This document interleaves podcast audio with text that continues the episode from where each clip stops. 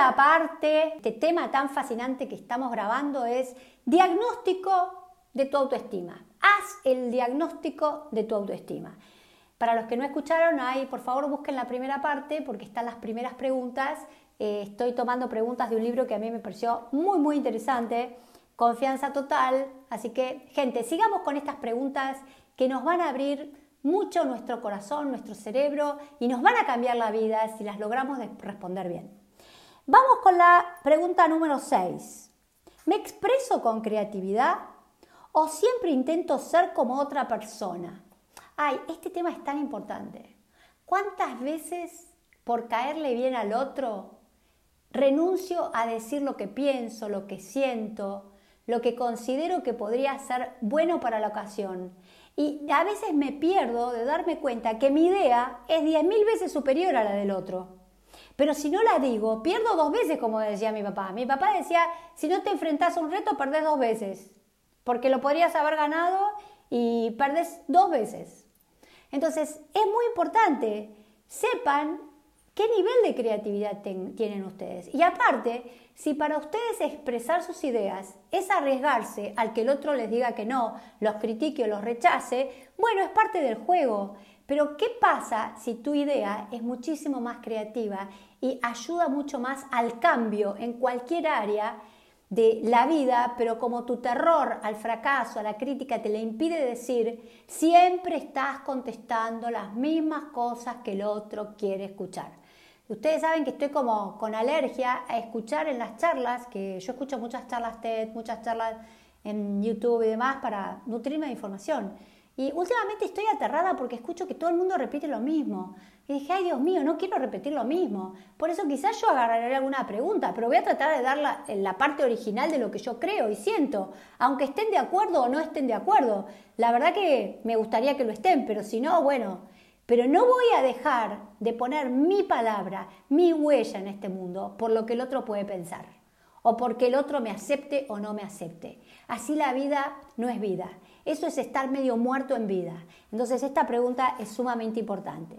Séptimo, ¿tengo el hábito de expresar mi gratitud y reconocimiento genuino? Bueno, esta es una pregunta fantástica porque una de las cosas que estoy viendo es cuánto nos cuesta, y yo ahora que estoy trabajando en ámbitos laborales, eh, ustedes saben, como conté en un, en un video hace poco, el 80% de la gente que deja los trabajos es porque no se siente reconocida. Es decir, que ¿qué nos pasa que nos cuesta tanto reconocerle al otro el valor de, la acción que está haciendo, del trabajo que está haciendo? ¿Qué pasa que nos cuesta tanto decir gracias, por favor? Pero no al señor que me vende, al, al, a la camarera que me atendió en el kiosco de la esquina, que no la voy a ver más, en el bar de la esquina, sino a los que me rodean, a mi marido, a mis hijos, a mi padre, a mi madre, a mi jefe, a un compañero que me ayudó en una tarea. ¿Por qué nos cuesta tanto decir, la verdad que te admiro lo que hiciste, te felicito por tu creatividad? La verdad que mm, gracias porque me ayudaste en esto que yo no podía solo. ¿Qué pasa? ¿Qué nos pasa que estamos con ese, ese tabú de que si le doy al otro algo, el otro se va a sentir superior o, lo, o va a pensar que soy una tonta porque agradezco y porque lo felicito. Al contrario, miren, si hay algo que aprendí, mis padres fueron bastante duros conmigo, pero si hay algo que aprendí de ellos es nunca envidiar las cosas de los demás.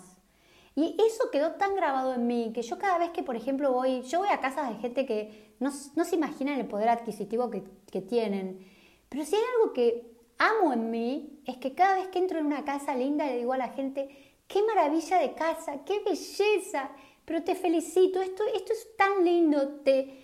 Y muchas veces me enojo cuando viene gente a casa y mi casa creo que lo que más lindo tiene es el jardín, está lleno de lotos porque soy fanática de Gautama, y no son capaces de decir qué linda flor tenés. Pero, ¿sabe qué? No lo pienso por mí, lo pienso por esa gente, digo, pero ¿qué les pasa que les cuesta tanto ver la belleza que no es mía, es de la naturaleza. El loto no lo hice yo, el loto a lo sumo lo compré yo y lo puse en un estanque. Pero ¿qué pasa con eso de no valorar lo bello que hace el otro, que consigue el otro, que tiene el otro? Una cara linda, un dibujo lindo, un modelo eh, para subir a un feed de Instagram lindo, nos cuesta mucho el reconocer la creatividad del otro. El problema es que si a vos te cuesta reconocer lo que el otro hace, te va a costar también por ley en este planeta de reconocer lo valioso que sos vos. Entonces, una de las cosas más importantes para cambiar tu autoestima es empezar a valorar al otro, porque eso va a ser un indicador que te empezás a valorar a vos. Y al principio quizás te cueste, pero te, aseguro que con el paso del tiempo te va a, parecer imposible no alabar lo que el otro consiguió. Es una cosa que te sale del alma. Octava pregunta. ¿Me muestro tolerante y comprensivo o hago que otros se sientan culpables? Yo creo que el mal de este siglo es la falta de paciencia. Es esa ansiedad donde quiero todo ya, quiero que el otro haga exactamente lo que a mí se me da la gana porque yo digo que tiene que ser así, que cuando el otro fracasa en algo o se equivoca o no dice lo que quiero escuchar o haces las cosas de forma que a mí no me gusta, el otro automáticamente es tírelo ya, descártelo ya. Y esto se ve mucho en este drama que estamos viviendo ahora, que es el amor que dura tan poco, que son relaciones pasajeras, donde no hay un compromiso en serio. ¿Por qué? Por la falta de tolerancia, por la falta de comprensión que el otro se puede equivocar, que el otro puede pensar distinto a mí, pero eso no lo hace ni peor, ni disgregar, hay que eh, discrimino a alguien porque opina distinto a mí en el área que sea o porque actúa en forma distinta. ¿Qué nos pasa con la paciencia, con la tolerancia, con el tengo que aguantar un poco porque esto vale la pena. Vale la pena que yo quizás aguante un día eh, el enojo de mi marido porque tuvo un problema en el trabajo o que mi jefe hoy no me trató como quise porque probablemente quizás le pasa algo en el, en el trabajo, pero es un día que me trata mal o dos que no me tiene paciencia, no me, no, no me comprende. Eh, nos está faltando mucho ponernos en el pie del otro ese don que nos dan la empatía, que es los únicos que tienen empatía son los humanos, es ponerme en el zapato del otro. Algo le debe estar pasando que, que me está tratando así o que está actuando así.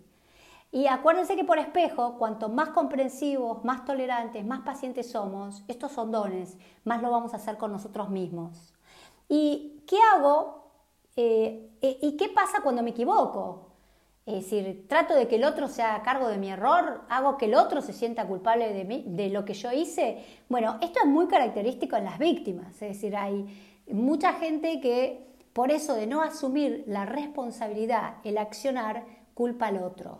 Y esto es una forma de dilapidar la autoestima. Porque cuando yo pongo el valor o la culpa en el otro, dejo de estar yo. Entonces, siempre, si algo, hay algo bueno, lo va a lograr el otro. Y si hay algo malo, es culpa del otro. Pero acá donde pierdo, y esto lo dice el psicoanálisis, ¿y yo qué logré? ¿Cuándo me voy a ver yo valiosa o culpable? Es decir, que poner la culpa en el otro me saca un poder enorme. Poner el que yo soy buena en la, en la, boca del otro también me saca un poder enorme. Entonces esto no es un tema menor, es un tema capital. La pregunta nueve es, ¿siento admiración por la gente que tiene éxito o celos y envidia?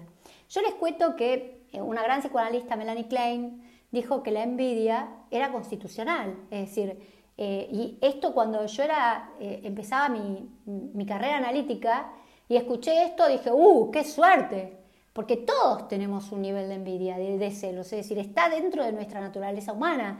El tema es el quantum y el tema es reconocer, uh, ¿qué estoy teniendo? La envidia es distinta a los celos. Esto solamente lo dicen los psicoanalistas. Los celos es querer lo que tiene el otro por admiración. La envidia es querer destruir lo que, que tiene el otro, porque nunca lo voy a lograr, porque soy un desvalorizado. Pero también es importante entenderse, bueno, quizás hoy tengo un poco de envidia y bueno, ya se me va a pasar. ¿Qué es lo que creo que no voy a poder lograr? Esto. Pero la medida que lo puedo detectar, lo puedo tener como meta. Envidio o me encantaría tener eh, el éxito que tiene esta maestra espiritual en Instagram. Bueno, acepto, es verdad, tengo un poco de envidia, un poco de celos, pero también ¿cuál es mi meta? Esta. Entonces mi autoestima, ¿cuándo va a cambiar? Cuando la envidia la convierta en meta. Cuando los celos lo convierta en yo también puedo llegar hasta ahí. Ese es el gran cambio. Y es muy importante, esto lo dice mucho la Kabbalah, cuanto más exprese la admiración por el otro, más el universo me va a dar, por ley de espejo. Entonces, no sean mezquinos a admirar y agradecer al otro. Es la llave de la abundancia. Décimo, puedo expresar mis necesidades y deseos y al mismo tiempo mostrar respeto por las necesidades y deseos del otro. Este es un tema capital porque es muy importante respetar al otro, pero también respetarme a mí. Es decir, eh, yo acá veo como dos oposiciones muy grandes. Hay gente que lo único que escucha es la palabra de ellos. Son los narcisistas, los egocéntricos, los que creen que tienen la verdad absoluta, los que no se puede hablar porque o se van o empiezan a discutir. Es decir, que hay una falta absoluta de respeto por la palabra del otro. Y están los otros que permanentemente están mirando lo que necesitan los demás, no, no, respetan las propias necesidades y están permanentemente, servilmente, escuchando lo que necesita el otro. Entonces creo que una buena autoestima está en ese equilibrio, en aprender a escuchar lo que el otro me está diciendo, lo que quizás tengo que cambiar, quizás no tengo que cambiar, quizás tengo que explicar al otro por qué estoy actuando de la manera que estoy actuando eh, pero a veces el otro es importante escuchar lo que el otro necesita. Nos cuesta mucho a nosotros los humanos eh, escuchar lo que el otro necesita, porque eso impone que a veces haga cosas que no tengo ganas. Pero también es importante eh, evaluarlo. Ahí está ese poder de la metafísica de discriminar. Cuando yo tengo que corregirme perdiendo algo de lo que quiero para, porque el otro merece que lo haga y cuando el otro, no me importa lo que dice, pero lo que yo necesito en este momento es esto y lo que vos me pedís no está dentro de mis planes. Eso es la base de la autoestima. Eh, el respeto por el otro, pero también el respeto absoluto por lo que yo necesito. Sin entrar en la megalomanía loca, egocéntrica de lo que vos decís no me interesa. Porque eso no es una base de autoestima, eso es locura. Si no, miren los líderes políticos Pregunta 11. ¿Puedo poner límites con firmeza y con amor? Los límites es la base del respeto propio. Yo no puedo dejar que nadie me avasalle en ningún área, en ningún área, ni con el dinero, ni con eh, el amor, ni con el afecto, ni en lo sexual, ni en la autoridad que yo tengo que imponer, ni en lo que es mi territorio. Yo siempre digo que nosotros, cada humano tiene un territorio y de ese territorio no se pasa, no se puede pasar. Vos podés llegar hasta acá, pero así como yo no puedo entrar en tu territorio, vos tampoco podés entrar en el mío, en lo que yo siento, creo, deseo, sueño. Eso es un territorio que muchas veces los humanos no, no respetamos y no cuidamos. 12. ¿Me siento responsable de lo que sucede en mi vida o hago responsable en el otro? Esta es una pregunta muy parecida, ya la contestamos. 13. Generalmente tengo una actitud optimista frente a las dificultades o una actitud que suele ser pesimista. Yo digo que no hay peor castigo que el pesimismo. No lo hay.